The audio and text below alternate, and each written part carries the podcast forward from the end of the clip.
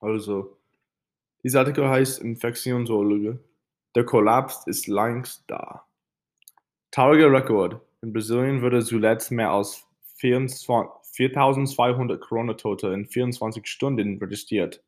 Der Infektionsloge David Zufiet aus Rio de Janeiro geht in Deutsche Welle Interview davon aus, dass die Zahlen noch steiger werden.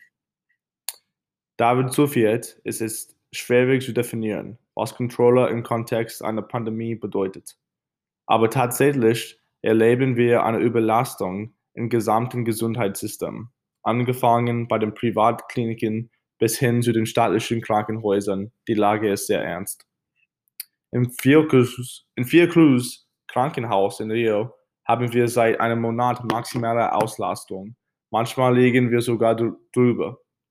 Derzeit kommen nur dann neue Patienten auf die Intentionsstation, wenn andere entlassen werden oder sterben. Man kann nicht sagen, dass es momentan schlimmer ist, denn wir sind bereits seit etwa drei Wochen überlastet. Ältere Menschen sind ja bereits geimpft worden. Wer sind, die, wer sind die Patienten, die jetzt in die Kliniken kommen? Auf der Intentionsstation des Viercruz Krankenhauses, die ich leite, haben wir seit gestern keinen einzigen Patienten mehr über 80. Das zeigt ganz klar, welche Rolle die Impfungen in der Pandemie spielen. Aktuell sind die Jüngeren betroffen, denn die Politik hält sie allen an, aus dem Haus zu gehen und sich den Virus damit anzusetzen. Und die Konsequenz ist, dass sie eben auch krank werden. Welche Altersgruppe ist derzeit am häufigsten betroffen? Die Mehrheit ist zwischen 30 und 70 Jahren alt. Wenn ich das noch mehr in Altersgruppen eingrenzen soll, würde ich die 40 bis 60-Jährigen nennen, die wohl am schwersten betroffen sind. Hat sich das Virus verändert?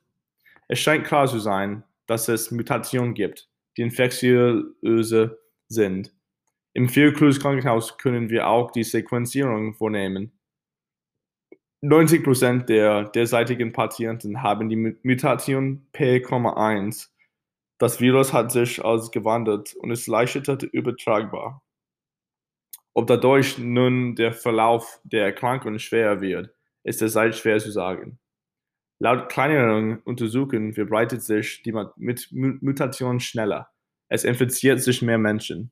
Und damit wird es statistisch gesehen und auch mehr Menschen geben, die schwer krank werden. Ob das an der Mutation liegt, können wir aber derzeit nicht sagen. Dazu fehlen Studien. Bleiben die Patienten nun länger auf der Intensivstation? Jüngere Patienten haben größere Reserven und brauchen länger, bis ihre Organe versagen. Sie halten länger durch, wenn man so sagen darf. Die verlängern sich die Aufenthalte auf der Intensivstation.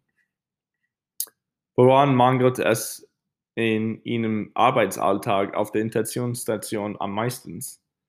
Dort, wo ich arbeite, mangelte es am meisten am Fachpersonal für die Intensivpflege. Es fehlen keine Medikamente oder Geräte, aber es gibt viele Mediziner, die nicht auf der Intensivstation wollen. Und das macht einen Entscheidungen Unterschied.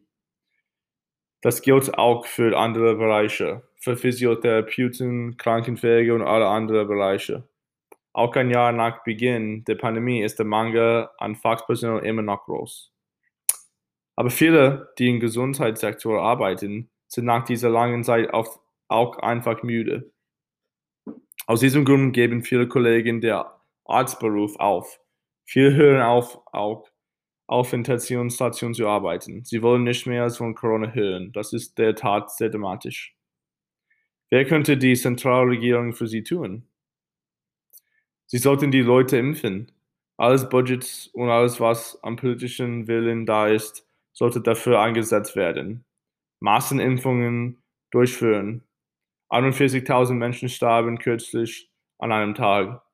Durch Impfungen sind wir in der Lage zu ändern, was wir derzeit in Brasilien erleben.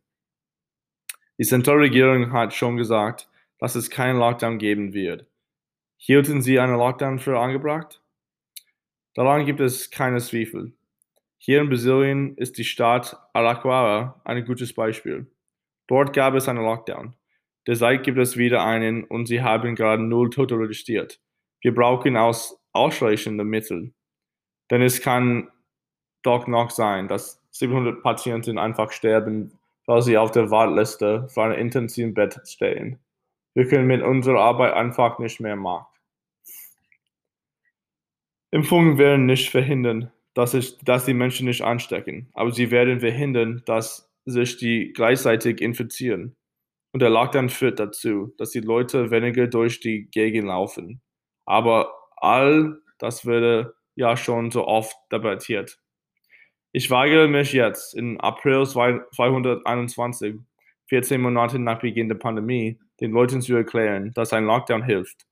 Er hilft und es ist ein nützliches Instrument. Wir werden auch ein anderes Thema dis diskutieren müssen. Wie kann die Zentralregierung dafür sorgen, dass die Menschen nicht Hunger leiden? Mehr als 20.000 Brasilien leben derzeit unterhalb der Armutsgrenze. Das ist sehr bedenklich.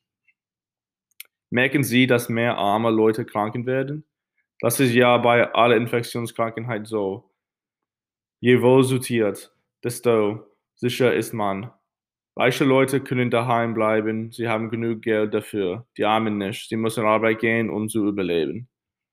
Als jemand, der an vorerster Front ist, mangelt es ihnen an Unterstützung von der Zentralregierung. Ich als Arzt, als Infektionssorger, an, vorstes, an vorerster Front bin sehr ermutigt.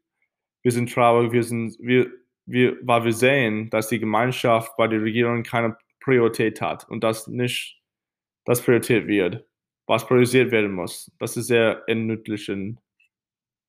Aber jetzt, da ein Arzt an der Spitze der Gesundheitsministeriums steht, gibt es doch viel mehr Hoffnung. Wenn er tatsächlich seine Arbeit machen kann, dann schon. Aber wir, wir wissen ja, dass bei solchen Posten die politische Verpflichtungen schwerer wiegen als die Fachkompetenz der Person. Ich kann nur hoffen, dass der jetzige Gesundheitsminister die Freiheit hat, um das zu befürworten, was befürworten werden muss. Und ich hoffe nicht, dass er ein Marionette individueller politischer Interesse wird. Manche Wissenschaftler löschen mit noch höheren Todeszahlen sind die eher Pessimist oder Optimist? Ich glaube, dass wir noch zwei oder drei Monate mit höherstäblichen rechnen müssen. Das kann es eventuell 5000 oder 6000 Tote pro Tag geben. In dem Fall, wir alles zusammenbrechen, kommt dann der Kollaps? Nein, er kommt nicht erst. Der Kollaps ist längst da. Wir sind mittendrin. Der Infektions- David Sutter arbeitet an vorerster Front in mehr Krankenhäusern von Rio de Janeiro.